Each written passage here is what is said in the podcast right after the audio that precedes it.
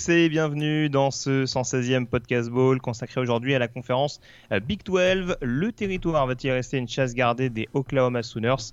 Euh, Quel outsider est le plus crédible pour jouer une finale de conf? Quels jeunes coachs peuvent confirmer pour leur deuxième année sur le campus?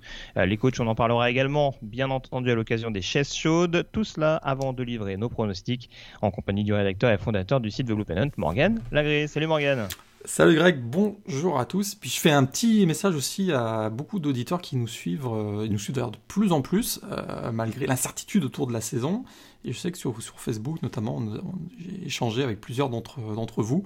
Donc je vous salue. euh, et puis on, peut-être qu'on fera un mailbag d'ailleurs bientôt. Donc Tout à mais en- en tout cas, bonjour à tous et puis merci de nous suivre de plus en plus. C'est ça, Audi comme on dit euh, dans la région qu'on va évoquer.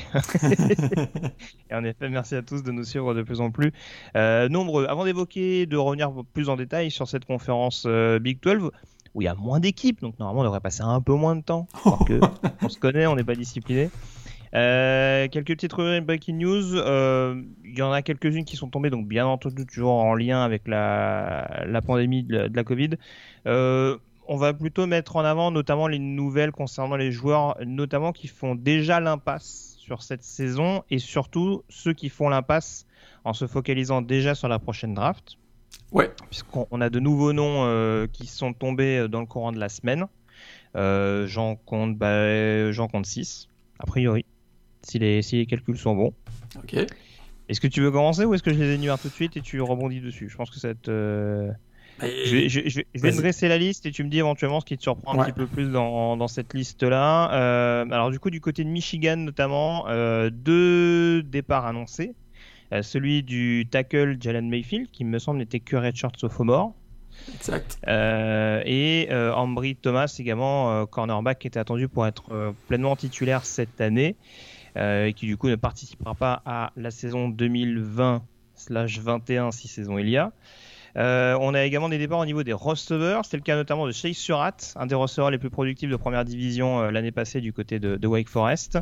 Euh, il y a également Warren Jackson, le receveur de Colorado State, concernant le groupe of five. Et puis pour terminer, les deux dernières annonces qui sont tombées, c'est celle de Carrie Vincent, le defensive back polyvalent des LSU Tigers, et le massif lineman défensif Jay Tufele en provenance de Southern California. Est-ce qu'il y a des décisions qui t'étonnent plus particulièrement, Morgan, dans cette liste Bah, ceux qui, euh, les joueurs qui jouent pour la Big 12, dans la Big 10 et euh, dans la Pac 12, bah, c'est- moins surprenant parce qu'il y, a une- telle incertitude autour de la saison 2020 qui pourrait avoir lieu au printemps 2021, donc que euh, c'est pas du tout surprenant finalement.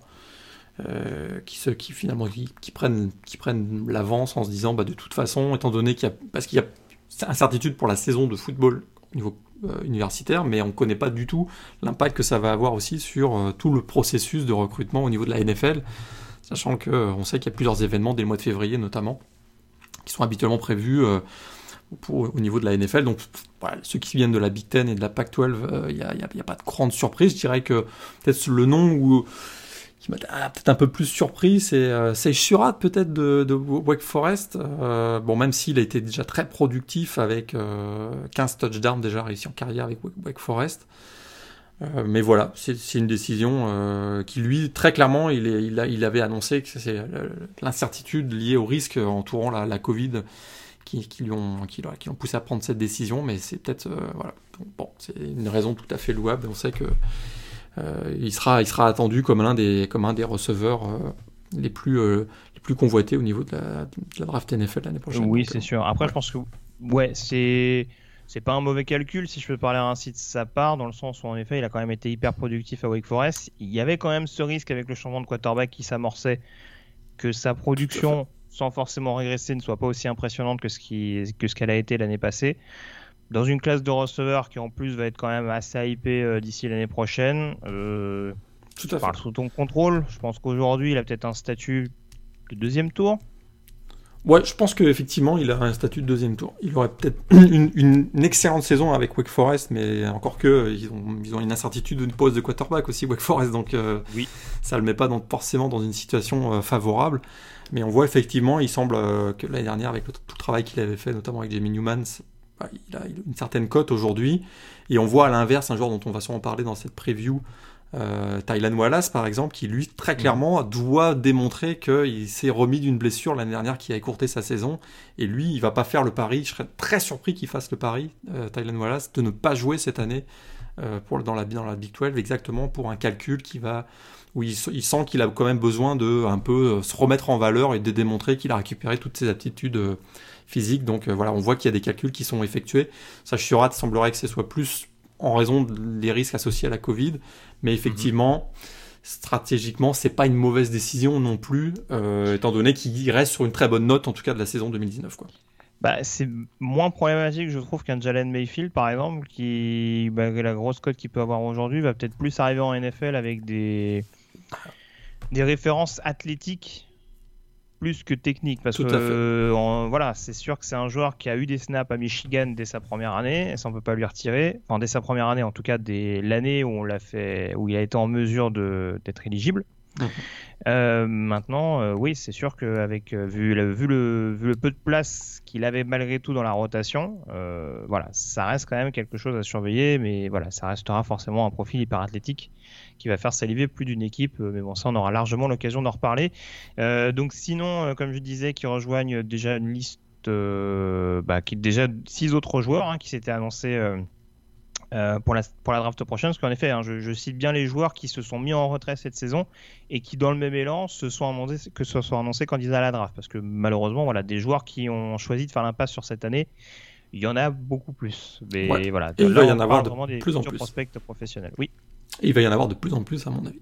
Oui, je pense aussi. Ouais. Donc on rappelle juste rapidement, hein, on avait Caleb Farley, le cornerback de Virginia Tech, ça c'était le premier. Euh, on avait également les receveurs Rashad Bateman de Minnesota et Rondell Moore de Purdue, euh, Micah Parsons de le linebacker de Penn State, euh, Gregory Rousseau le rusher de Miami et Jalen Twyman le lineman défensif de, Pittsburgh. Tous des, Donc, tous des prospects du premier tour a priori. Oui, ah, voire, du deuxième. oui, largement. Oui. Donc quand même des joueurs majeurs, vraiment majeurs.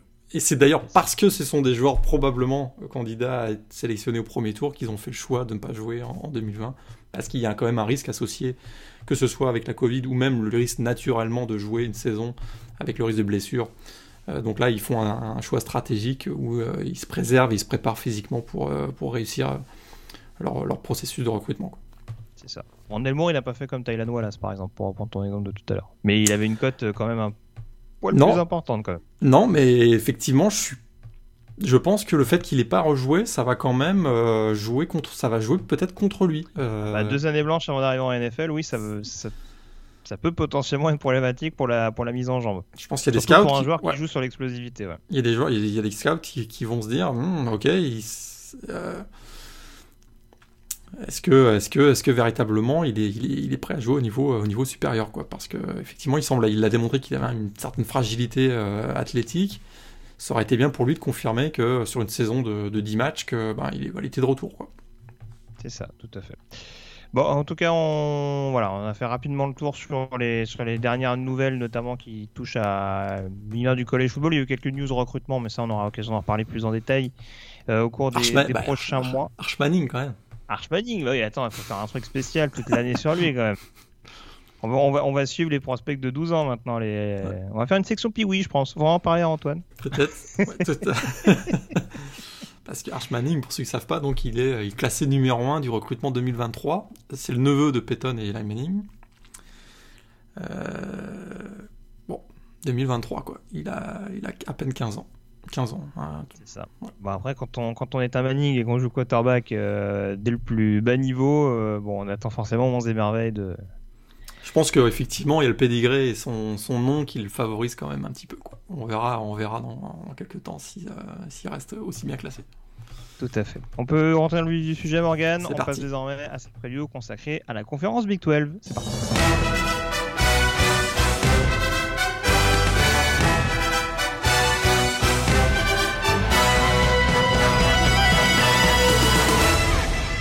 La conférence Big 12, euh, donc, euh, prévue pour démarrer, je parle sous ton contrôle également, le 26 septembre.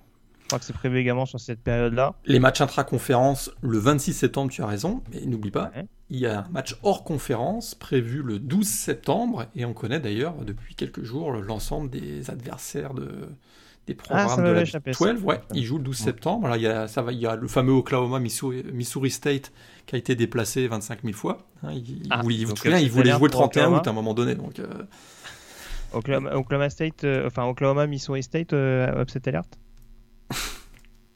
on commence Non. déjà là les conneries ou? Ouais, je sais pas. tu- tu- tu- alors, je, je le dis aux auditeurs, il m'a vendu du rêve en off. hein, donc là, je vous dis. Ouais. Euh, non, pour, attends, pour être très exact, très exact l'année dernière, j'avais Ouais. à demi-mot dit peut-être upset alert South, Da- South Dakota, tu te souviens? Et ça avait fini en une belle boucherie, euh, victoire d'Oklahoma. Donc, euh, je dois être honnête. euh, Mais là, non, Missouri State, euh, non, non, non, je, je, je pense pas. D'ailleurs, il- qu'est-ce qu'il y a comme match cette euh, première semaine? Il n'y a, pas- y a pas de gros, gros, gros match. Mais il y a. euh, que c'est Tulsa Non, c'est pas Oklahoma State contre Tulsa Si je me trompe pas. Euh, il y a Texas, ouais, Texas UTEP. euh, bah, il y, a, il y a quand même, oui, le fameux euh, TCU SMU. Hein, le- la bataille pour Oui, euh, ton match préféré, hein, le, le poilon, le Skylet, Iron Skylet. Tout à fait.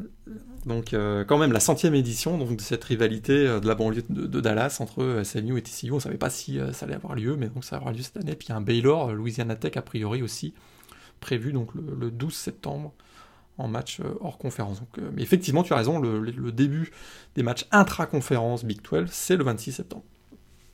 D'accord, ouais. Et ouais. une Bon, finale. après, la première semaine n'est pas dingue, dingue non plus. Hein, parce que j'ai jeté un œil au calendrier. Peut-être un petit Texas Tech Texas pour, se mettre dans le bain. Mais euh, bon, Oklahoma, Kansas State à voir. Mais bon, on aura l'occasion d'en reparler là aussi dans les, dans les prochaines Quand- semaines. Kansas State qui a été la seule équipe à battre Oklahoma l'année dernière, souviens-toi quand même. Exactement, tout à fait. Donc ce sera, ce sera quand même euh, une équipe à, à suivre, même si, bon, il y a eu quelques départs et on, en- on aura l'occasion d'en reparler tout à l'heure de, de Chris Kleiman et, et, et du programme de Manhattan. Euh, Oklahoma, justement, c'est un peu l'équipe de la conférence, j'ai envie de dire, ces dernières années. Ouais. Euh, ils en sont à combien déjà? Cinq C'est- titres d'affilée. Cinq titres d'affilée, hein, c'est ça, ouais. Donc, euh, on part pour 6 du côté des Sooners, même s'il y a encore un changement de quarterback. Quatrième quarterback différent sous la coupe de, Lincoln Riley. Pour l'instant, ça a pas trop mal fonctionné jusque-là ce qu'il a eu à sa disposition. Ah bah écoute son bilan 36-6 depuis son arrivée, Lincoln Riley, un successeur de Bob Stoops. Euh, programme clairement habitué aux playoffs. Et puis euh, un record quand même de 41-4 euh, en match de Big 12 depuis euh, 2015. On n'avait jamais connu, on n'a plus connu ça, écoute, depuis l'ère Barry Switzer et la fameuse Wishbone là il y a quelques années. Donc vraiment une grosse domination, 5 titres de conférence euh, Big 12 consécutifs. Mais quand même, les mauvaises nouvelles se sont, quand même assez accumulées depuis quelques temps hein, sur le campus de, Norman. Et euh, comme dirait un, ancien président de la République française, hein, les emmerdes, ça vole toujours en escadrille. Alors écoutez-moi ça. Transfert de Trey Sermon à Ohio State. Opt-out de Kennedy Brooks, on n'en a pas parlé tout à l'heure, mais Kennedy Brooks, deux fois plus de milliards de sols.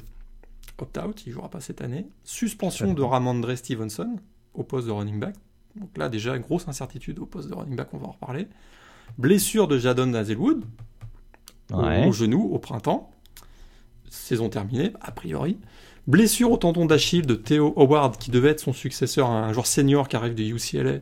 Grosse incertitude sur sa présence au début de saison. J'ai pas terminé, hein, Greg. Trajan Bridges, receveur, et son, son acolyte Ronnie Perkins, defensive end, à peu près le seul pass rusher valable, testé positif à un contrôle antidopage, les, deux cocos. Le, le meilleur saqueur de l'équipe, Jalen Redmond, arrêté pour conduite avec faculté affaiblie il y a pas longtemps. C'est joli ça, avec faculté affaiblie. Absolument. D'accord. pour pas dire, pour pas dire, il avait, il avait fumé tout simplement. Oui. Et puis, euh, qui est-ce qui s'est blessé au genou il y a pas longtemps? Caleb Kelly, notre ami, qui devait être de retour et jouer le successeur de Kenneth euh, Murray. Tout à fait. Oui, c'est vrai que vu comme ça, euh, c'est pas très très rassurant en effet. Je suis pas très rassuré, je t'avoue. Du coup, petite pression sur TJ Pledger dans le backfield offensif, a priori, de ce que j'entends. Exactement, qui est à peu près le seul qui a joué, si je me trompe pas, parce que bah, on a le redshirt freshman Marcus Major et le freshman Seth McGowan qui bah, qui était 134e running back au recrutement 2020, donc c'est pas non plus a priori, on demande à être surpris, mais a priori c'est pas celui sur qui on comptait pour mener le jeu au sol des Sooners cette année, donc je suis un peu inquiet, je t'avoue. T'as oublié un nom, Thaïs, non? Il n'y a pas la blessure de Tanner Mordecai? Ah, Tanner Mordecai Je te le dis, ça vient en escadrille.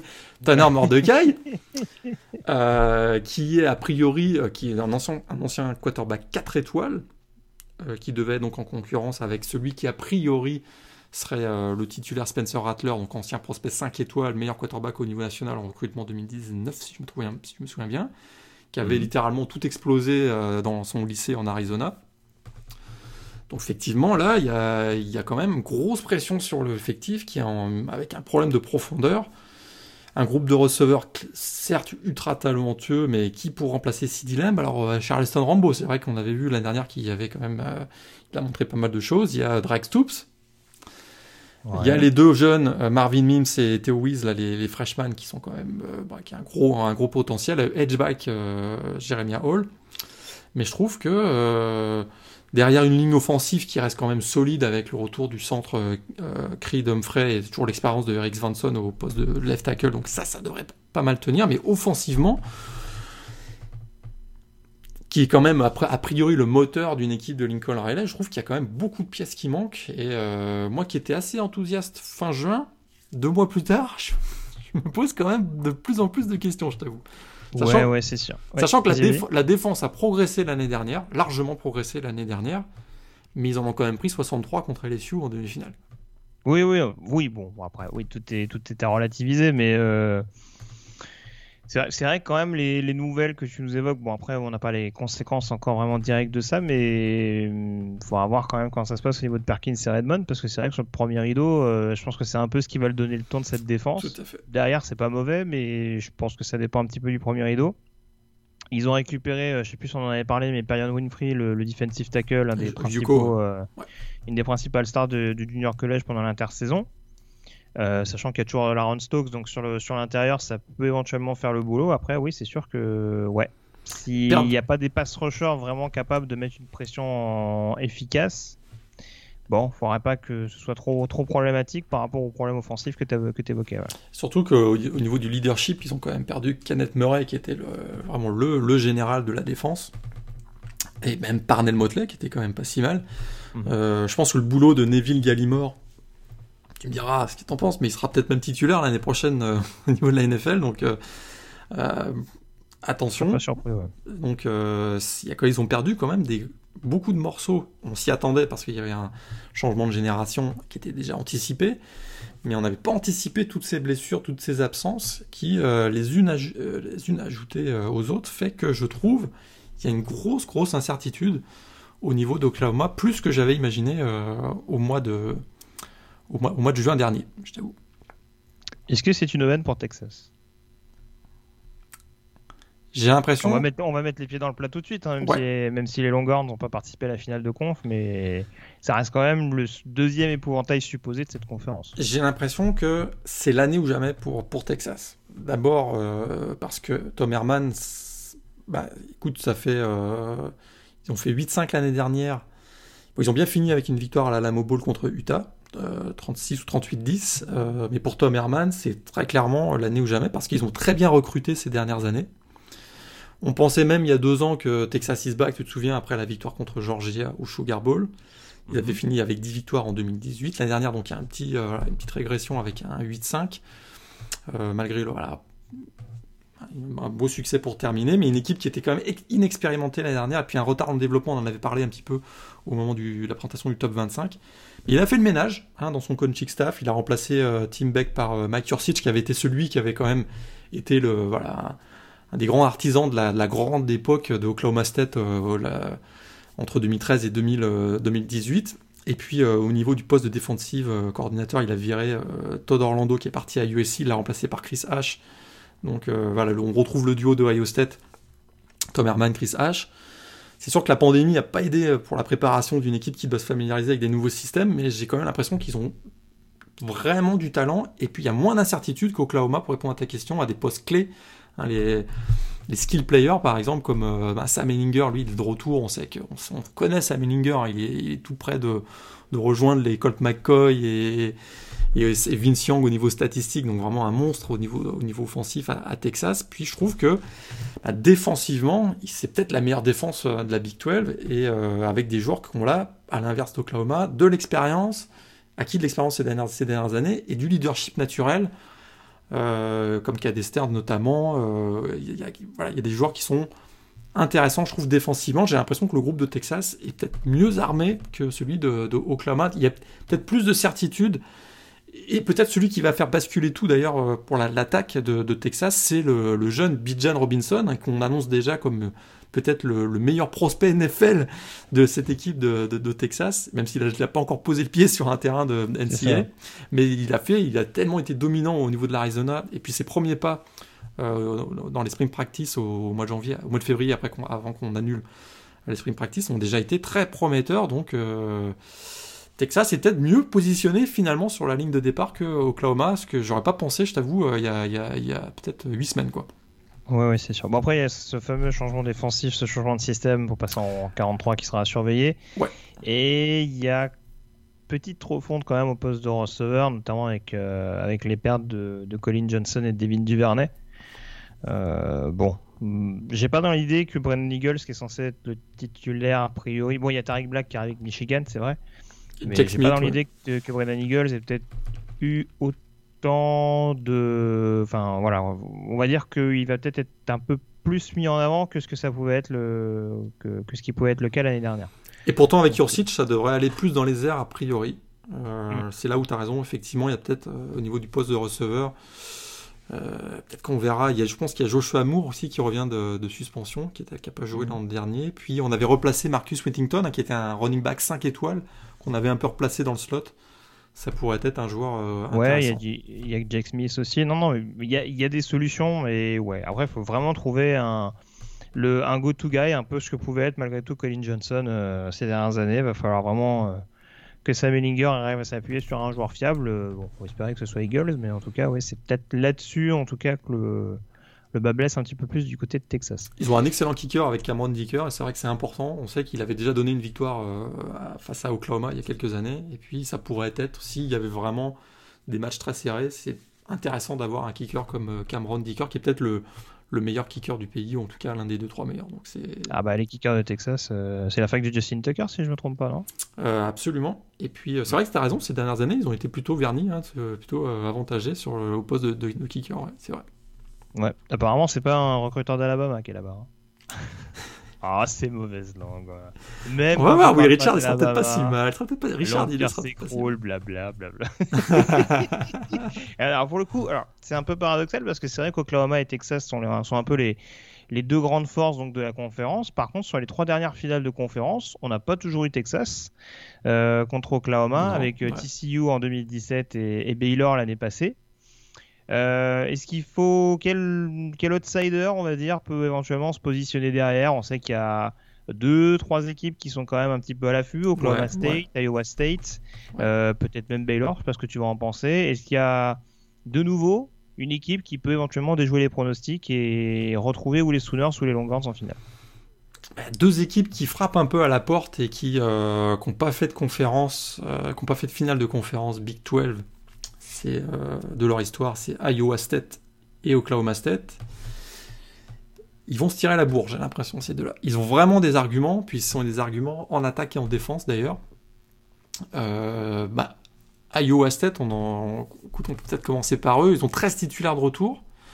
On sait qu'il y a un énorme boulot qui a été fait par Matt Campbell, le coach, depuis son arrivée euh, puisqu'il fait bon, il a un bilan de 26-25 en 4 saisons. On peut dire c'est pas si c'est pas si extraordinaire que ça, mais il faut voir d'où venait le programme d'Iowa State. C'est quand même pas si mal. Et c'est, il fait tellement un bon boulot qu'il a été convoité par des grands programmes euh, ces dernières années, notamment Michigan State l'année dernière. Enfin cette intersaison, il a préféré rester à, à, Metz. Donc, euh, écoute, il, est, très impliqué dans, dans, le programme.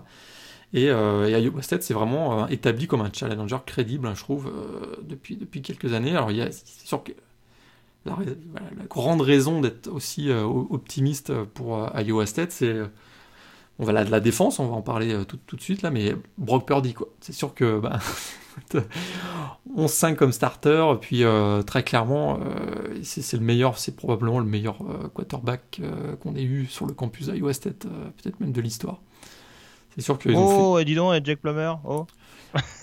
Bah écoute, euh, ouais, mais là tu vois Jack Non, Plummer via la, via la via la carrière NFL, mais euh, écoute, je suis- on peut se poser la question au niveau de euh, sa carrière universitaire.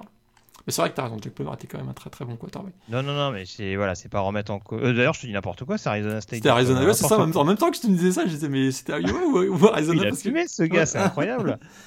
Parce qu'il me semblait bien qu'il était resté dans son état avec les Cardinals ensuite, euh, Jack Plummer. Oui, donc tu as raison, tu as raison. Brock Purdy, c'est le meilleur quarterback de l'histoire des West State. Absolument. Et il devrait d'ailleurs établir tous les records. Des records que n'a jamais établi Jack Plummer, par exemple. Un quarterback qui a joué à Arizona State. Et donc, euh, bah écoute, euh, moi j'ai l'impression que cette équipe, avec une attaque qui est quand même... Bon, ils ont perdu des gros morceaux au niveau des receveurs, la Michael Petway euh, et Deshante Jones, mais il y a toujours Tarek Milton. Et puis, comme on l'avait dit dans la présentation du top 25, il y a quand même euh, un trio de, Titans mené par Charlie Cozart, probablement le, un des deux, trois meilleurs Titans du pays. Il y a Chase Allen et Dylan Sonner également. Ça donne quand même euh, beaucoup d'arguments offensifs avec un Bracey Hall au poste de running back. C'est très solide. Et en plus, je trouve que la défense, encore un énorme boulot du coordinateur euh, Johnny Cock. Euh, beaucoup de vétérans euh, expérimentés sont neuf titulaires de retour avec des joueurs vraiment des, playmakers sur, chaque ligne. Jaquan Bailey qui revient au poste de defensive end. Un joueur vraiment, euh, écoute, 18.5 sacs en carrière, c'est là aussi un record pour la fac. Il y a, ils ont récupéré le meilleur defensive lineman, euh, defensive tackle en tout cas, la, la- Latrell Bankston, qui vient du junior college. On sait qu'il y a le leadership au niveau du safety, du poste de safety, euh, Greg Ainsworth, qui a été deux fois au Big 12. Et puis, écoute, peut-être le meilleur duo de linebacker dans la, dans la Big 12 avec Mike, euh, Mike Rose et Orion Vance. Donc, euh, gros argument de Iowa State. On sait que là où ça pêche un peu, c'est la défense sur les troisième down. On en avait un peu parlé déjà. Et puis, euh, puis manque de profondeur qui parfois coûte cher dans les fins de match, puisqu'on se souvient qu'on avait déjà mentionné trois, trois des- de leurs six défaites l'an l'an dernier par un total combiné de 4 points qui peut s'expliquer en partie aussi par un manque de, manque de profondeur, c'est-à-dire que les titulaires qui sont très costauds, très forts, ben, ils faiblissent un peu en fin de match. Et ça, ça leur a coûté cher l'année dernière. quoi. C'est ça. Bon, euh, je- j'en ai profité, hein, tu me permets. je- vu, vu que je suis un gros neuneu, j'ai quand même regardé la liste des quarterbacks d'Iowa State en t'écoutant Ouais, ouais. attentivement. Euh, bon, alors il n'y a pas eu Jack Plummer, mais il y a quand même eu Sage Rosenfeld. Et Seneca Wallace. Donc du coup, je pense qu'on peut confirmer. c'est ça, c'était. ouais. Et encore une fois, Mais je- au moins, on en sait plus. Ouais. On n'avait pas Euh. fait un focus dans des programmes sur Iowa State, donc au moins, on, voilà, on recherche un petit peu euh, l'histoire des quarterbacks. Sage Ça a Rosenfeld, rarement été le point fort du programme, en effet. Sage Rosenfeld, qui a... il a été titulaire chez les Redskins, je pense. Il y a un ou deux matchs, non? Ah oui, bah même chez les Texans, il a joué quand même. les Texans, ouais. plus, plus que. Seneca Wallace, oui. ça, ça, en l'occurrence, on, on est d'accord là-dessus. Mais euh, oui, non, non, en l'occurrence, oui, Brock Purdy sera quand même la, la boussole, mais euh, avec tous les. Avec en effet les lignes que tu citais tout à l'heure et quand même un effectif qui reste assez complet d'un point de vue titulaire, mais euh, voilà, c'est sûr qu'il devra trouver des, un petit peu de, de rotation. Après, j'ai quand même été bluffé par l'impact de Brice Hall l'année dernière. Et on a vu que quand Hall a fonctionné, Exact. c'était quand même pas la même équipe. Et si c'est mine de rien, même si Matt Campbell arrive à sortir des, des bons QB, en l'occurrence ce bon QB là avec Purdy, voilà, comme avec Montgomery, dès qu'il arrive à installer un jeu au sol vraiment performant, Iowa State faut aller les chercher. Et là, bon, cette année on verra comment va se passer la saison, mais s'ils sont performants dès la première semaine dans ce secteur-là, il y aura quand même client. Et si je me trompe pas, il y a Iowa State, Oklahoma, dès la deuxième semaine. Oui, d'ailleurs, Qui est la troisième, Oklahoma, il me finalement semble, hein. Il me semble qu'il a été, il me semble qu'il été inversé. C'est à. Ah ouais, je l'avais noté à Iowa State, moi, pourtant. Bah, initialement, c'était prévu à Metz, mais euh, c'est alors, c'est prévu dès la deuxième semaine et c'est de nouveau à, c'est de nouveau à Norman. Ok, mais je Il y a eu, il y a eu Maxi Upset l'année dernière quand même. Tout à fait. Mais je suis pas persuadé qu'étant donné que cette année, il y aura probablement pas de, de public, euh, je me demande si ça va jouer tant que ça, finalement. Oui, oui, remarque, oui, c'est sûr, c'est sûr. Ah, Oklahoma State, quand même, a des arguments. C'est vrai que là, on a vendu à fond à Iowa State, mais ils ont quand même euh, un trio, un trio euh, infernal, quoi, offensivement. Oklahoma State. Oui, bah oui, le fameux trio euh, Sanders, Hubbard, Wallace. Et encore, euh, je pense qu'il y en a d'autres. Et euh, ils sont pas tout seuls, t'as raison. Mais c'est vrai que c'est quand même les trois, les trois fortes têtes, un peu les, Oui, oui, les oui. poster boys, Trois- comme on dit, de l'équipe. Ouais, ouais. Les trois têtes de gondole, c'est sûr, mais c'est vrai que. Bon, faut voir, je vais pas, je vais pas répéter ce que j'ai dit sur, euh, sur Sanders, qui est peut-être pas le QB un peu traditionnel, qui aime bien avoir Mike Gundy dans ses effectifs. Euh, maintenant, voilà, il a supplanté Drew Brown et quand il est en forme, euh, il a quand même, il a quand même répondu présent. Euh, ouais, c'est sûr qu'il y a quand même un casting intéressant, je trouve, euh, d'un point de vue receveur. Euh, Tylan Wallace, j'aime beaucoup ce qu'a proposé Braden Johnson en fin de saison Mhm. passée. Ouais. Euh, il me semble que Dylan Stoner est toujours là-bas. Euh, Ouais, lui, par contre, donc- je serais pas surpris qu'il opt-out aussi, parce que c'est un joueur senior, si je me trompe pas. Mm. Et il pourrait peut-être. Mais bon, ah, tu- dernière nouvelle est toujours c'est un peu, un, le nouveau Cole Beasley, quoi, Dylan Stoner. C'est un joueur qui est quand même assez polyvalent. très polyvalent. Donc ouais. euh, voilà. C'est sûr que s'il joue, il y a quand même un beau beau corps de receveur du côté de, de Stillwater, comme souvent. Et euh, t'as parlé, il y a Eddie Anderson aussi, je crois, le- de l'ex de LSU, qui est, Je l'ai pas cité. Qui, qui est arrivé, donc c'est aussi intéressant. Donc, euh, et une ligne offensive qui a fait beaucoup de progrès, et qui en plus s'est renforcée avec Josh Seals, qui arrive de West Virginia, qui avait été quand même assez solide aussi euh, du côté des, des Mountaineers. Donc euh, assez intéressant. Puis en défense, euh, ben, Jim Knowles, le coordinateur défensif, a fait un gros boulot aussi. Pour, ils, ils ont quand même progressé tout, tout au long de la saison dernière, et ils ont 10 titulaires de, 10 titulaires de retour avec euh, des joueurs assez intéressants aussi, euh, je trouve. Bon, c'est c'est sûr qu'on va pas vous vendre que les défenses de la Big 12, c'est voilà, ça peut rivaliser avec la, la SEC Ah ou non, même, là, même les- le top de la CC, mais euh, Les DBU, euh, même si Texas, bon, ils essaient de nous faire des écrans de fumée. euh, non, non, les DBU, c'est pas dans cette conférence. ouais, ça, rend- ça rend les matchs un peu plus équilibrés intra-conférence, mais c'est sûr que dès qu'ils vont se frotter euh, à la crème de la crème euh, dans les playoffs, euh, ils sont encore un peu en, en dessous. Puis d'ailleurs, à mon avis, euh, ils pourront pas s'en sortir dans la Big 12 tant qu'ils auront pas réglé ces problèmes de, de défense. Parce qu'ils se font taper à chaque, chaque année, à chaque année, ils se font taper en playoff. Même dans les matchs hors conférence, les gros matchs hors conf- hors conférence, on l'avait vu avec Texas et LSU l'an dernier notamment, bah, c'est des matchs euh, c'est c'est des gros- à, à score élevé quoi, parce que ils- défensivement ils sont incapables de ralentir C'est ça. les attaques adverses quoi. C'est ça. Quand on voit une défense de, de Big 12, on fait Ah, ils ont pris que 30 points. Ah, c'est une belle progression. Non, après, après, je suis taguin sur Texas, hein, juste une petite parenthèse. euh, voilà. C'est une, fa- c'est une fac de safety, euh, c'est indéniable. Corner, je pense qu'il y a 2-3 trucs à dire. Mais euh, voilà, après, c'est un, peu, un peu le niveau global de la, de la conférence là-dessus. Donc, oui, en effet, Iowa State et, et Oklahoma State à, à surveiller pour cette saison pour éventuellement s'immiscer. hein. Il y a toujours cet objectif, j'en avais parlé l'année dernière sur un des articles de à Iowa State notamment, il y a toujours l'objectif d'atteindre les 10 victoires pour la première fois dans l'histoire du programme. Pas nous, ça n'arrivera pas cette année forcément, je suis bête. Ah bah ils peuvent faire Je suis pas au point sur Iowa State apparemment. Non non, ils peuvent faire 10-0 écoute, ils peuvent faire 10-0 hein. oui, c'est vrai, oui. Et ouais, va falloir se lever tôt quand même. Ils peuvent Mais, ouais, ils peuvent euh, même faire 11-0 s'ils gagnent Voilà, le titre. mais en- euh, Voilà, mais en ils, tout cas, vont, ils vont State, pas gagner euh, le titre quand même. Attends, eh, tout est redistribué, hein. Mhm. Tout est redistribué, sait-on jamais. Mais voilà, en tout cas, c'est sûr que voilà, Iowa State, euh, ils ont jamais vraiment été à pareille fête euh, dans leur histoire, contrairement aux, trois autres Ouais. qu'on a déjà évoqués. Donc c'est sûr que ce serait quand même, euh, ce serait quand même assez bluffant de voir une, une progression encore plus significative des Cyclones en, en 2020. Et juste Euh, Vas-y. Petit bémol, ils ont quand même pris une bonne gifle contre Notre-Dame lors de leur bowl Ouais, game au Camping World Bowl en- au mois de décembre. Et je t'avoue que bon, c'était ouais, c'était une fin de saison où ils avaient déjà beaucoup donné, ok, mais ça m'a un peu inquiété quand même euh, parce qu'ils vont vraiment, ils se sont fait bouger contre une équipe Notre-Dame qui on sait est assez athlétique. Et là, on a senti que ben un peu ce que je disais tout à l'heure, c'est-à-dire que dès que les titulaires euh, sont un ton en dessous, qu'on donne la chance un peu à la relève, ils sont quand même un peu en dessous de, Mm. de l'élite, quoi. Ça, c'est un peu, c'est un peu Ouais, inquiétant. c'est ça, pour assurer sur la longueur. Et puis voilà, s'il y a des blessures, c'est sûr que ouais, ça, Ça- ça devenir baisse vite, quoi, ouais. ouais. Ça- ouais. un petit focus également sur le territoire texan, parce qu'on rappelle que dans ces 10 équipes de Big 12, on a quand même 4 formations texanes. Alors on va pas revenir sur les Longhorns dont on a déjà parlé. maintenant, est-ce que Texas peut être vraiment au-dessus de ses principaux rivaux texans euh, que sont notamment donc Baylor, TCU et, Texas Tech? On en a parlé. TCU, c'est quand même finaliste. Euh, TCU, Baylor, pardon, c'est finaliste de conférence l'année passée. Et, et, dans les discussions des playoffs jusqu'au mois de novembre, on peut le dire franchement. Euh, tout à fait. TCU, on sait qu'avec leur, leur head coach emblématique, Gary Patterson, ça reste une équipe très très chiante à jouer. Texas Tech, c'est en reconstruction, mais il y a quand même pas mal de belles pièces, notamment offensivement. comment, comment tu juges le niveau global? euh, du côté de, l'État à l'étoile.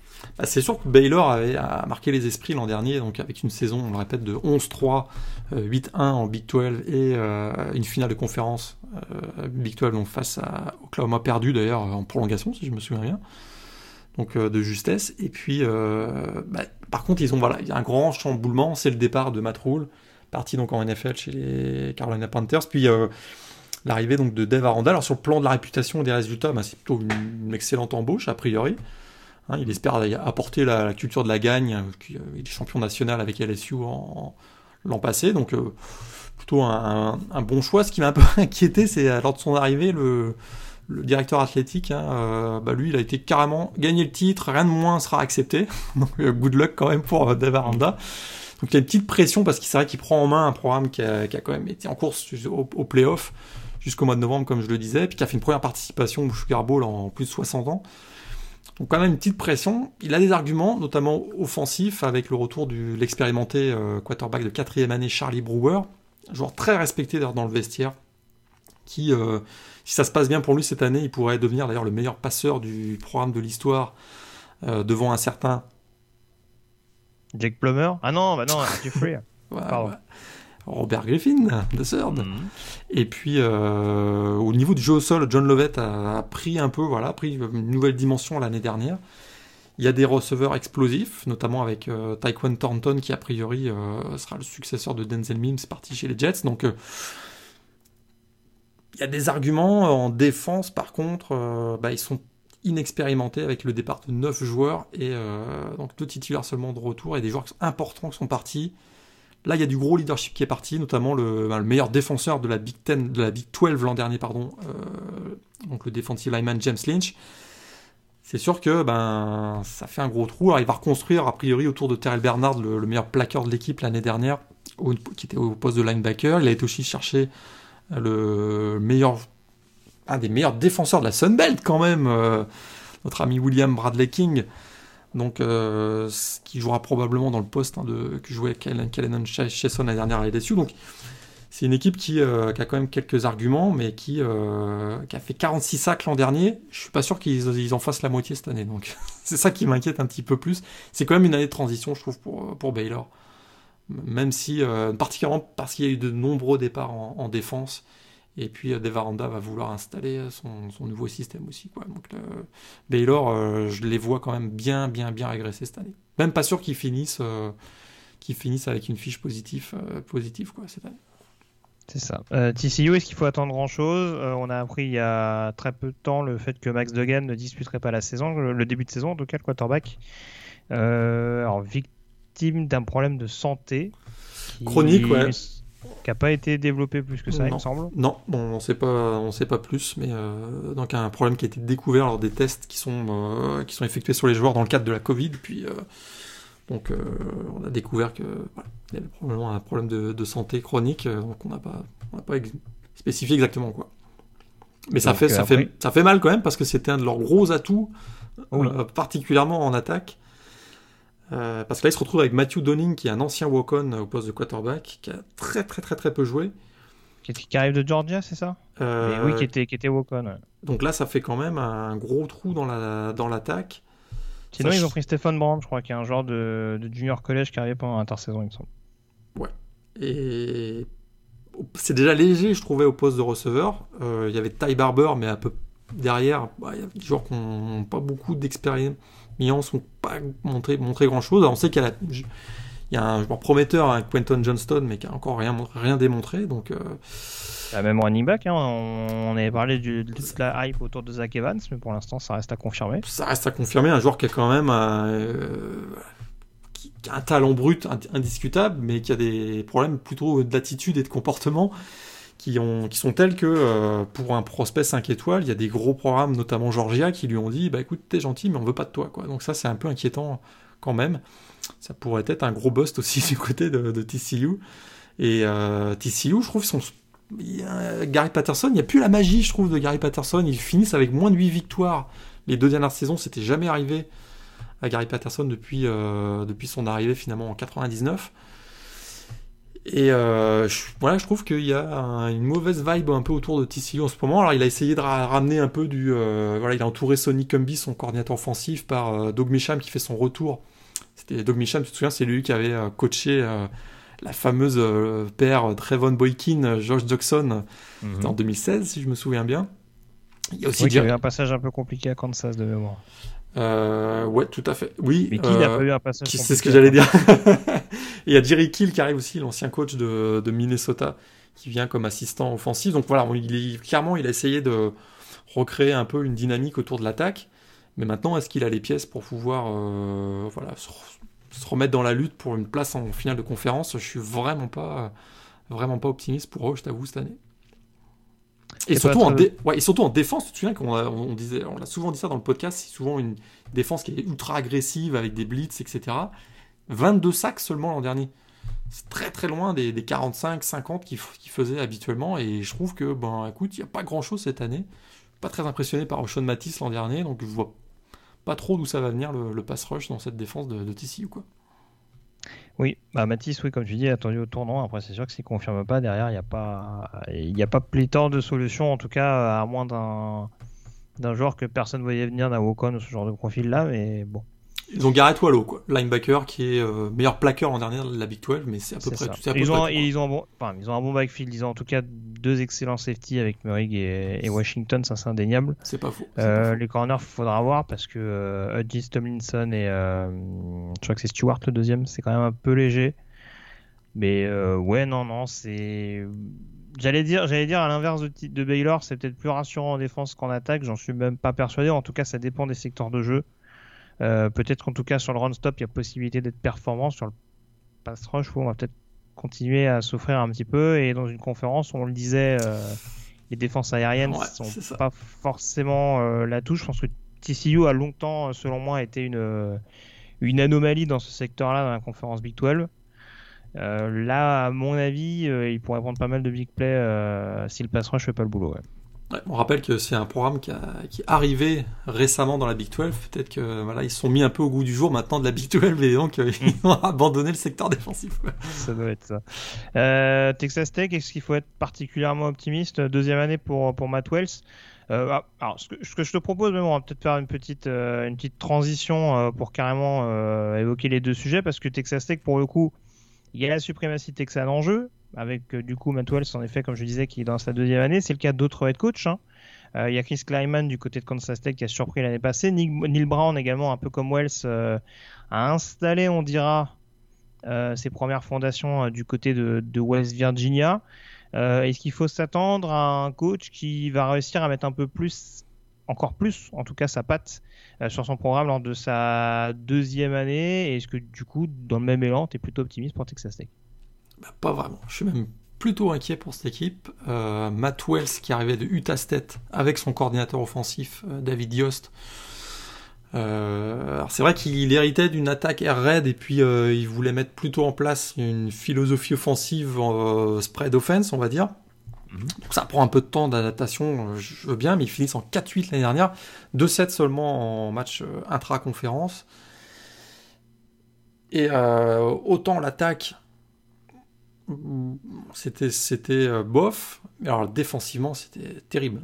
Plus mauvaise défense de la Big 12.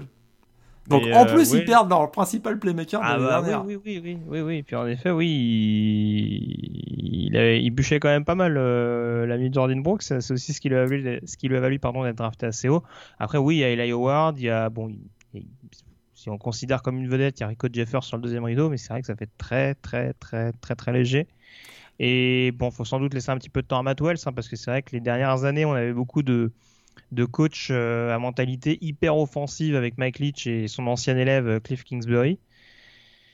Là, c'est sûr que c'est peut-être pas exactement la même mentalité. On a peut-être un coach qui vient pour reconstruire un petit peu plus des deux côtés du ballon, mais ça va pas se faire en une année. J'ai même pas l'impression qu'en deux ans, ce soit déjà capable de se faire.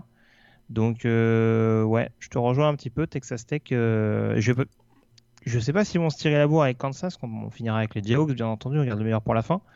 Mais euh, en tout cas, oui, il y a peut-être une petite euh, reconstruction. Euh, on l'avait dit en plus, mais il y a donc Jet Duffy qui, avait, qui était leur quarterback l'année dernière est parti en décembre. Alors, il, a, eu des problèmes extra sportifs, il me semble, mais il est parti à Tulane.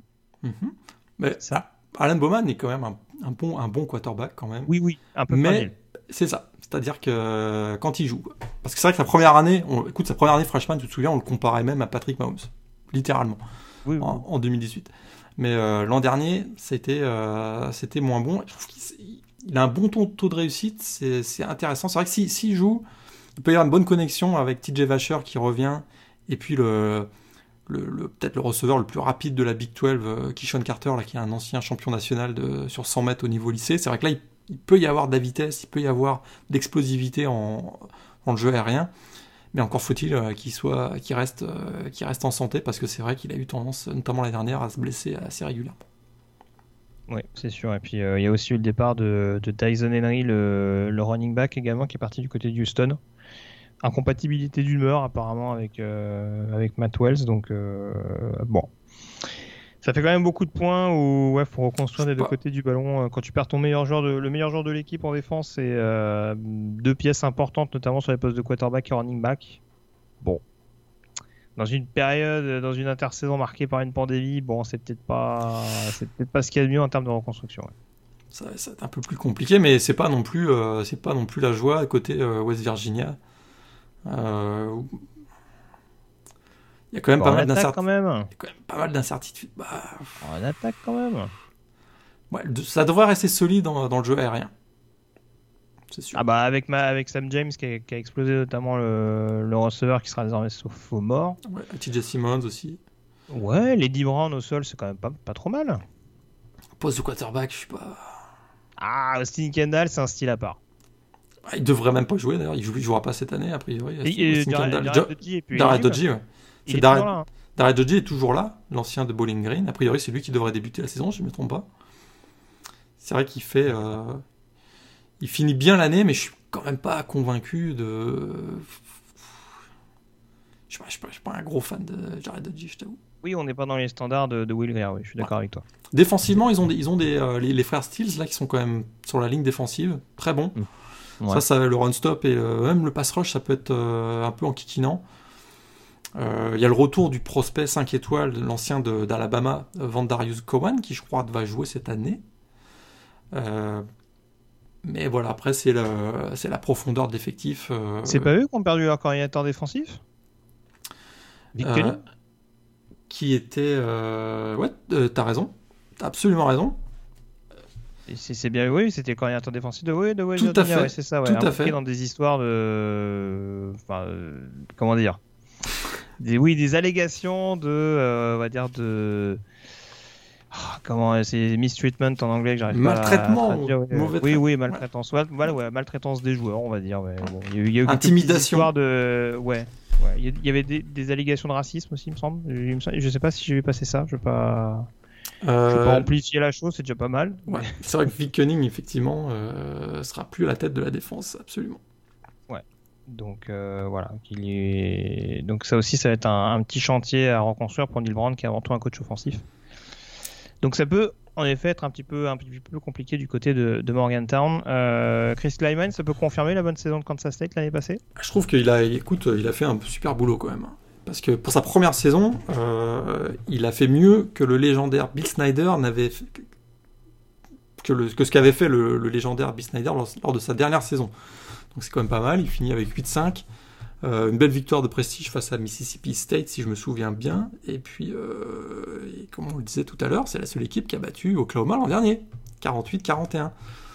Donc, écoute, la transition c'est super bien faite. Puis je vois, il n'y a pas de changement majeur entre euh, Bill Snyder et Chris Kleiman finalement au sein du programme. Hein, les, valeurs de combativité, de rigueur, de discipline sont, les mêmes. Il incarne vraiment l'esprit. Euh, c'est d'ailleurs pour ça qu'on l'avait, embauché. Il incarne, vraiment l'esprit et les valeurs de Kansas State. Donc je suis pas vraiment inquiet. C'est sûr que euh,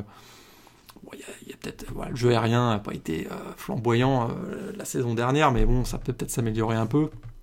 Oui, après Malik Knowles, euh, Malik Knowles. a été une belle surprise, mais oui, c'est sûr qu'après, bon. Le running, ouais, le running on game. On a des grandes envolées, hein. c'est l'ancien coach de North Dakota State quand même. Hein. C'est ça, on verra, on verra. Écoute, il a, il a un joueur comme Skylar Thompson au poste de quarterback, qui est un senior, un senior expérimenté avec 27 titularisations, qui je trouve match parfaitement avec, avec le style de jeu où on passe autant par les airs que, euh, que par le sol au poste de quarterback. Et puis euh, Skylar, Skylar, Thompson, c'est exactement ce qu'il a fait euh, l'an dernier. Donc je suis, je suis plutôt optimiste pour, pour Kansas State, qui à mon avis va encore en faire tomber un ou, un ou, un ou deux des, des gros qu'on a mentionnés tout à l'heure, vont être mis en grosse difficulté par Kansas State cette saison. Ça, je suis à peu près convaincu de ça. Après, voilà, il y, a quelques petites carences quand même à certains postes. c'est sûr qu'ils n'ont pas, pas des playmakers hormis Skylar Thompson qui peut faire basculer un match avec une grosse grosse performance. Mais ils ont, ils ont des joueurs intéressants, notamment en défense avec euh, poste de linebacker, Elijah Sullivan qui est un gros frappeur, peut-être le plus gros frappeur de la Big 12. Donc vraiment un, voilà, des éléments intéressants. Puis c'est vraiment toujours l'esprit, euh, l'esprit Kansas State où euh, voilà, c'est une équipe rugueuse et qui va être chiante à jouer quoi, comme d'habitude quoi. Très bien. Wyatt Hubbard, Wyatt Hubbard aussi un bon, oui. un bon, un bon defensive end qui fait son retour cette année. Il avait été blessé, je crois, un peu l'an dernier. Donc, euh, c'est voilà, il y a des joueurs qu'on pourrait retrouver à la draft euh, assez facilement, je pense, en 2021, parce qu'ils ont un beau potentiel. Quoi. Tout à fait, je, je te rejoins là-dessus. Euh, on va terminer avec cette question éhontée que tu m'as envoyée quand même en off. C'est lamentable. Sur la question de probabilité sur la saison, est-ce qu'on doit plus s'attendre à une saison invaincue d'Oklahoma ou à une saison sans victoire de Kansas? Sache que je suis scandalisé sur ton manque d'engouement à l'encontre euh, du programme mené par les Sparks. Il y avait un peu de mieux quand même l'année dernière. Ouais, c'est vrai.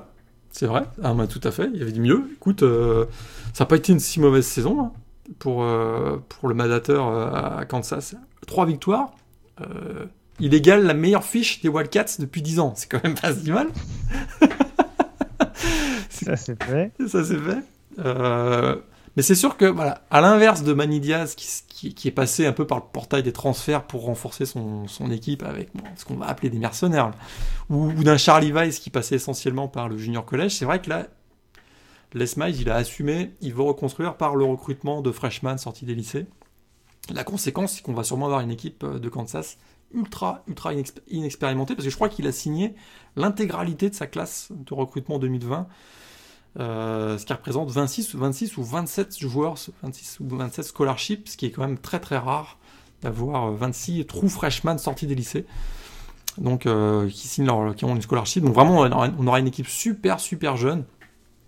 Mais ils ont quand même Puka Williams. Oui, oui, voilà, c'est ça. C'est voilà, Et... leur valeur sûre. Après, ce qui sera pas un peu tout seul, c'est un peu le problème. Andrew Parchment, je sais pas si tu l'as vu jouer l'année dernière, mais le, au poste de receveur, je trouve qu'il est quand même pas mal. Je suis pas sûr que ce soit aussi, un ouais. prospect NFL, mais euh, il est quand même pas si mal. Par contre, grosse incertitude au poste de quarterback, ça on va pas se, on va pas se mentir. Euh, Carter Stanley est parti, si je me trompe pas, cette fois-ci. Donc là, on se retrouve un peu avec. Euh... Oui. fresh, trou freshman, ah, peut-être? Jalen, Jalen, Jalen Daniels? C'est pas le même qu'Arizona State. Hein. Non, c'était pas le même qu'Arizona State, pour, le, pour le coup. Ah, là, on s'est pas trompé. Parce que là, sinon, il euh, y a quoi Miles Kendrick ou Thomas McVitie qui avait quand même très peu joué. Il avait joué un petit peu en 2018. Ouais, qui était attendu pour être en concurrence avec Stanley, mais ouais. ça n'avait pas trop. Euh... Ça avait pas trop. La balance n'avait pas trop penché en sa faveur. Ouais. Ouais. Et puis euh, une O-line qui est très jeune, qui vient de perdre son principal élément avec Hakim Adeniji et toujours une défense fantastique. Alors, on se moquait tout à l'heure de Texas Tech pour le nombre de sacs, mais là, 17 sacs l'an dernier. C'est quand même anémique, quoi. C'est horrible. Bah, c'est sûr, ouais, là sur le pass rush. euh, Bon, après, les pass rushers, ils ont jamais eu vraiment des. Il y a peut-être eu éventuellement Doran Armstrong il y a quelques années de ça, mais sinon, ouais, ça n'a jamais été non plus le. Et puis, Voilà. euh, pour répondre à la question, est-ce qu'ils est-ce qu'ils vont être capables de gagner? Alors, on va quand même regarder le calendrier. Bah, ils ont pas de chance, ils jouent les gros à domicile. Donc ça, ça aide pas. Alors, ça veut pas, ça veut pas. hein. Ça aide pas. Donc, euh, hormis, euh, hormis Oklahoma qui vont jouer à domicile, ils jouent euh, tous les gros. à- hormis Oklahoma à l'extérieur, ils, jouent tous les gros à domicile. Donc là, les potentielles victoires euh, en intra-conférence, ben, Kansas State dans un Sunflower Showdown ou Texas Tech le 5 décembre. Mhm. J'espère pour eux qu'ils seront, qu'ils seront pas 0-9 euh, le, 5 dé- le 5 décembre avant d'aller à Texas Tech. C'est sûr que là, il y a le 12 septembre. S'ils gagnent pas contre Ouais. Coastal Carolina, Oui, oui, ce serait dommage quand même. Mais euh, oui, Là, c'est- quand là, on je voit suis fait- Quand on voit qu'ils sont fait taper par Coastal Carolina euh, l'année dernière aussi, parce qu'on Ouais. on a beaucoup retenu leur victoire à Boston College, mais bon. Moi je l'ai pas retenu. Moi les- l'avais oublié celle-ci. Il y a une certaine euh, progression euh, chez cette formidable équipe qui s'appelle les Chanticleers. Mais bon, de là Mais- à perdre à domicile sur un match que tu dois facilement gagner, c'est quand même un peu. Donc, offensivement, défensivement, on va pas s'acharner, mais c'est vrai qu'offensivement, il y a eu du mieux avec Brent Dermon, le coordinateur offensif. Enfin, ils ont fait 48 points contre Texas quand même, ou 37 contre Texas Tech. Euh, même 31, plus de 30 points contre la défense d'Iowa State, hein, c'était quand même pas si mal. Maintenant, ben, c'est ça. Pour gagner des matchs, il faut quasiment marquer 50 points, quoi. Donc, euh, je suis pas sûr. Mission délicate. Mission délicate. Ils, ils vont battre Coastal Carolina, je pense quand même. Euh, les chaises chaudes, on est bien du coup. Euh, Est-ce que vers qui va ton pronostic, ou en tout cas ton inquiétude Je crois qu'on retourne du côté de Stillwater. Mike Gundy. Ouais. Pourtant, écoute, on est vache. Pour ses goûts vestimentaires? Alors c'est sûr que le, le coup du t-shirt, ça lui a fait mal. Hein, on se souvient, on rappelle pour ceux qui n'ont pas suivi, euh, bah, il a connu une, une intersaison plutôt agitée. D'abord des déclarations fracassantes hein, en pleine pandémie de Covid. Il, il voulait le retour des joueurs sur les campus dès le 1er mai, même si les joueurs prenaient des risques euh, pour leur santé. Donc déjà ça, ça, bien un peu choqué. Ensuite, il porte un t-shirt euh, voilà, avec, avec le logo d'une des chaînes euh, de, de TV proche de l'extrême droite américaine. C'est sûr que ça, ça fait mauvais genre en plein mouvement euh, Black Lives Matter. Euh, des excuses. pff, On peut le dire, c'est un homme qui a un sens du timing. sans sens du timing. Ouais, ça lui a coûté cher d'ailleurs. Réduction salariale d'un million de dollars et contrat, euh, son, la durée de son contrat aussi réduite. Donc, euh, il n'a jamais vraiment eu une très bonne relation d'ailleurs avec le, le directeur athlétique Mike Holder. Donc je suis un peu... euh, Écoute, euh, même sportivement, les deux dernières saisons, c'est on- c'est 15-11. Ouais, euh, hors du top 25, alors que sur les dix dernières années, années précédentes, l'époque c'était toujours dans le, top 25, ou quasiment tout le temps dans le top 25. Donc, euh, puis, je rappelle même pas le bilan catastrophique face à Oklahoma, 2-13 depuis qu'il est à la tête des, des Cowboys. Malgré tout, là, il fait quand même 14 participations consécutives à un bowl, c'est quand même pas si mal que ça. Mais voilà, le- les circonstances font que euh, je me demande si du côté de Oklahoma State, euh, on profiterait pas d'une saison euh, un peu moyenne pour se dire bah, c'est peut-être euh, le moment de faire, faire un gros changement dans, dans le programme. C'est sûr que si, si Oklahoma State se glisse en finale de conférence, il- je pense qu'il sauvera sa tête quand même. Mais, mais par exemple, s'ils finissent à 6-4, il est en mauvaise posture à mon avis. Ouais, va falloir, va falloir convaincre tout simplement. Il va falloir montrer qu'il a aussi le vestiaire derrière lui. quoi. C'est aussi une question d'image, d'identité, euh, comment. euh, Tout à fait. J'ai peur que. Ouais, T'as tout à fait raison. J'ai peur qu'au premier accro ou au pro- à la première difficulté, le, le vestiaire se retourne un peu contre lui. Quoi. Ça, ça, ça, ce, serait, euh, ce serait catastrophique pour, pour, pour cette équipe. Tout à fait. Alors, j'étais partant au début d'aller dans ton sens. Euh, J'ai quand même invité Tom Herman à s'asseoir. Ah. Parce que il y a quand même des choses, on en parlait un petit peu tout à l'heure de Texas. hein. C'est sûr qu'il y a toujours un petit peu ce, fan- ce fantasme de Texas is back, euh, le retour au sommet euh, de la hiérarchie college football, ou en tout cas ne serait-ce que déjà dans la, dans la conférence Big 12 quand on voit l'écrasante domination d'Oklahoma ces dernières années. Il y a des choses qui peuvent paraître, oui, en effet, un petit peu euh, intéressantes, euh, voilà, mais on voit qu'au poste de quarterback, ils ont trouvé leur joueur, qu'ils arrivent en effet à avoir une défense, t'en parlais tout à l'heure, malgré les réajustements euh, de l'intersaison d'un point de vue coaching staff, qu'ils arrivent à avoir une défense relativement homogène, avec un backfield défensif extrêmement complet, etc. Ça là-dessus, il y a des choses qui me rendent optimiste pour Texas, mais voilà, après la question c'est un peu comme Mike Gundy, mais dans un, dans un autre registre. C'est à partir de combien on détermine que on peut lui laisser la chance de. Enfin, on considère en tout cas qu'il continue de faire progresser l'équipe. C'est là où ça m'inquiète un petit peu. Euh, je pense qu'une année sans finale de conférence, ça peut passer. Deux, à mon avis, ça me paraît délicat. Euh, surtout vu ce qu'on a dit tout à l'heure, parce que Bon, on a cité notamment les deux principales équipes capables de les mettre en difficulté, Oklahoma State et Iowa State, sachant que donc du côté des Cowboys, il y a les difficultés internes dont on parlait. Les Cyclones, la fameuse question de la rotation et de l'expérience, qui est censé avoir quand même Texas. Je parle de l'expérience des grands rendez-vous, hein. je parle pas de l'expérience des revenants, puisqu'en l'occurrence du côté d'Iowa State, il y en a pas mal. Mais ouais, toutes ces questions-là qui font que si Texas se retrouve de nouveau la quatrième ou la cinquième force de la conférence Big 12, Là, on peut se dire, ouais, mais au final, on est quand même resté euh, au milieu du panier euh, et surtout très très en retrait par rapport au, rival ultime. Donc, euh, je me demande si on commencerait pas non plus à se poser des questions. On sait qu'à Texas, tout est tout est quand même amplifié avec la chaîne de TV locale, etc., etc. Et c'est voilà, c'est quand même une équipe sur laquelle on a un focus tout particulier. Charlie Strong avait l'occasion de s'en rendre compte, notamment lors de son arrivée voilà, même si Tom Herman est un peu, est un peu un enfant du pays, euh, voilà, c'est un peu comme Jim Harbaugh, c'est-à-dire qu'il y a une, il y a une pression qui est saine au début, mais qui devient rapidement malsaine si vraiment on n'est pas aussi compétitif que ce, que ce qu'on, que ce à quoi on pouvait s'attendre. Donc euh, là, tu vois, pour reprendre ton pronostic sur, sur Mike Gundy, je pense qu'en dessous de cette victoire, ça me paraît un peu compliqué pour Tom Herman. Et encore, je te dis, si, c'est cette victoire sans finale de conf, à voir. Le retour de Mac Brown? Je sais pas, mais... Attends, on parlait de North, Carolina et, et, déjà annoncé en finale de conférence. oui, c'est sûr, c'est sûr, mais bon, j'ai deux, trois doutes là-dessus, mais bon, non, voilà, plus sérieusement, c'est vrai que je, je doute pas des compétences de ce coach-là. Il a quand même montré à Houston que il était capable de faire des choses et ce qu'il fait à Texas, parce que il faut quand même le rappeler, avant qu'il arrive à Texas, c'est quand même un programme qui non seulement est pas performant, mais qui se tournait quand même un petit peu en ridicule sur, sur, certaines, sur certaines semaines.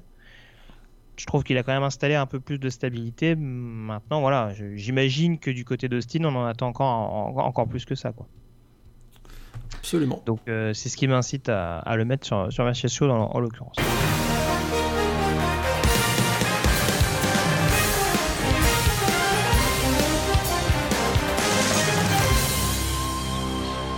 On passe au pronostic pour finir cette émission Passe au pronostic.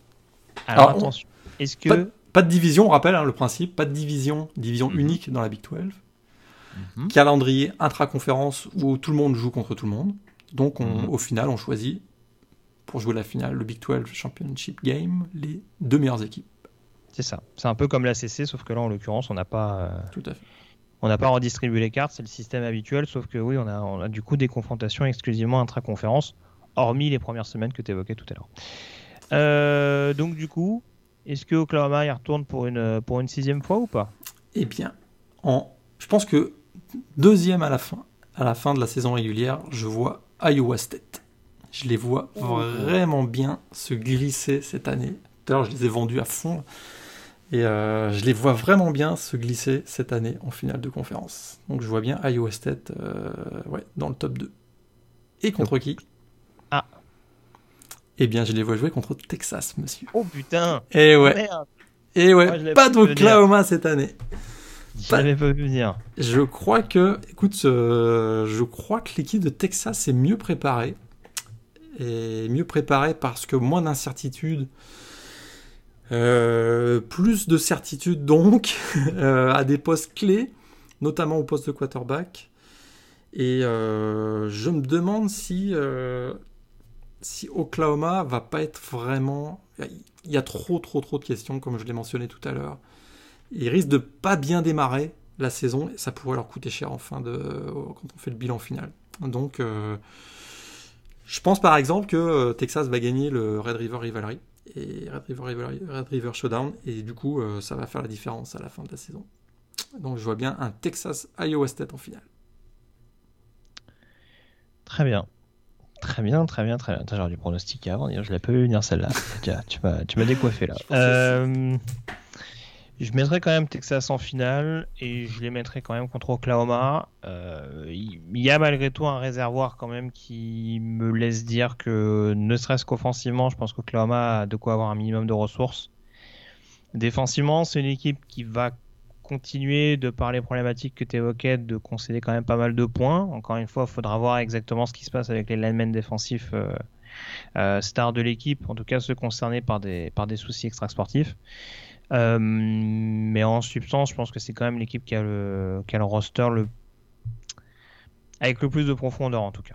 Avec le plus de profondeur, je pense que Texas, Iowa State, au niveau des titulaires, c'est pas mal d'un point de vue rotation, j'ai un peu plus de questions. Je pense quand même que s'il y a bien une équipe qui peut se permettre les difficultés qu'elle a actuellement dans la conférence Big 12, c'est Oklahoma. Euh, après, je suis pas loin de te rejoindre. Euh, je serais pas surpris que ce soit par exemple un Texas de Oklahoma.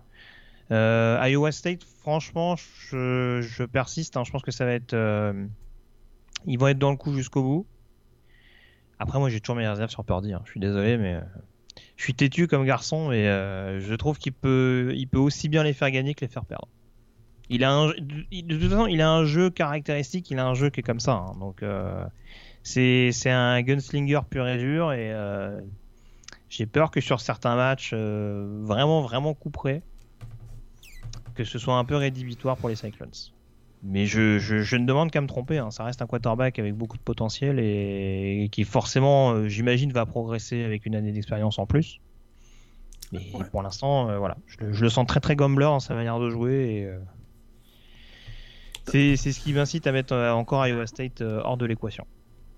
On n'a pas vu encore jouer Spencer Rattler, mais c'est un peu ce qu'on lui reprochait aussi. qu'on lui reproche aussi un peu. Ah bah ouais, ouais bah c'est gros point d'interrogation aussi. Donc là, je, je joue. Euh, finalement, j'ai plus l'impression de jouer la sécurité en, jouant Iowa State que Oklahoma, je t'avoue. Oui, non, euh, c'est sûr, c'est sûr. Après, euh, bon. Même si ça paraît, ça paraît osé ou audacieux de mettre Iowa State, j'ai la façon dont je, je fais mon choix, j'ai plus l'impression de jouer la sécurité avec Iowa State, ça qui est assez, assez surprenant, quoi je te rejoins, c'est sûr que vaut mieux un joueur euh, qui pose des questions mais qu'on a déjà vu jouer qu'un joueur qui en pose alors qu'on n'a pas encore vu ce que ça peut donner. C'est deux profils qui peuvent être assez similaires. Après, voilà, j'avoue, j'aurais, je, pronostique en me disant que je fais quand même plus confiance et pourtant j'admire le boulot de Matt, Campbell. Mais voilà, quand on voit ce qu'est capable de mettre en place un Lincoln Riley offensivement, quand on voit comment il a quand même malgré tout réussi à gommer les nombreux défauts euh, qu'on pouvait reprocher à Jalen Hurts, malgré les fumbles qu'il y avait, hein, euh, qui restaient existants, mais comment il a réussi à, compenser selon moi pour pas que ce soit trop préjudiciable aux Sooners l'année passée. Bon, je pense que euh, il peut éventuellement euh, permettre à cette équipe de, rester dans le coup jusqu'au bout et d'être au moins dans les deux à l'issue de la saison régulière. Ton pronostic du coup sur cette finale New Look? New Look Texas Iowa State Ouais, je vois, je vois Texas. Je vois Texas gagner essentiellement dans le duel Sam Ellinger Brock Purdy, je vois Sam Ellinger l'emporter. Donc Texas euh, remporterait un premier titre depuis 11 euh, ans, si je me souviens pas, si je me souviens bien, pardon. Donc euh, je verrai plutôt Texas gagner le titre de Big 12 cette année. Et eh ben écoute, j'y vais avec Texas également. Ah. Avec le ouais. Je je oui, ils peuvent éventuellement ils, ont largement la faculté de contrecarrer en effet les receveurs d'Oklahoma et et d'aller gagner ce match avec forcément les points d'interrogation qu'on évoquait tout à l'heure. Est-ce que Bijan Robinson va être au niveau dès la première année? Est-ce que les receveurs, en effet, notamment, euh, est-ce qu'il y a un receveur numéro 1 qui va sortir du chapeau? Mais en tout cas, euh, je les sens pas si loin que ça ces dernières années. Il y a clairement pas que des victoires de Texas dans le lot. Je les sens pas si loin que ça. Et euh, voilà, sur un match en effet où il y a des autres, où il y a des interrogations malgré tout, comme tu le disais au poste de quarterback. Lincoln Riley peut faire des bonnes choses, mais contre la défense de Texas, ça peut coincer en effet. Donc j'irai avec les Longhorns également. Est-ce que, on ne sait pas encore si les, les, playoffs vont être maintenus, mais est-ce que ça veut dire que Texas jouera les playoffs? Ça, c'est une autre question. Ouais. Ça, c'est une autre question. pour l'instant, euh, voilà, on attend de voir pour les playoffs. Mais il va y avoir pas mal d'interrogations encore par rapport à ça. Mais en tout cas, petite hype Texas. Donc voilà, tout le paradoxe du mec qui met Tom sur la chaise chaude. Bah, non, mais écoute, c'est non, c'est pas contradictoire. C'est sûr que. Euh, oui, oui, oui. Ouais, on peut mettre ça en avant sans forcément. Tout à fait. C'est certain que s'il rate sa saison, il sera indiscutablement sur la chaise chaude. C'est sûr. Voilà en tout cas ce qu'on pouvait dire sur cette euh, finale de conférence Big 12. On vous tient au courant au cours des prochaines semaines. Vous vous en doutez bien, il n'y aura pas de conférence Pac 12 dans l'immédiat. Vu que la conférence a été euh, reportée, la saison de la conférence a été reportée euh, à minima donc au printemps 2021. Donc voilà, on, on, essaiera de suivre un petit peu ça avec attention. le programme notamment au cours du mois de septembre. Euh, on vous tient informé dès que possible, notamment par le biais des réseaux sociaux. Mais voilà, en tout cas, euh, ce qu'on pouvait dire notamment sur les, trois, sur les trois principales conférences du Power 5 euh, qui vont ouvrir leurs portes à partir du mois de septembre. Vas-y, Morgan. Ouais, on, avait, on a, quand même parlé en off de 2-3 idées pour maintenir un podcast hebdomadaire. Donc, même si la saison démarre un peu plus tard cette année, on a, des petites idées pour, on a pour garder quand même contact avec vous. C'est ça. Bon bah ça marche. Bah merci encore Morgan d'avoir été en ma compagnie et puis bah écoute on se retrouve très vite. Euh, donc pour refaire un point sur l'actualité du collège football d'ici là passez une très bonne semaine avec plein de rencontres NCA au programme Salut à tous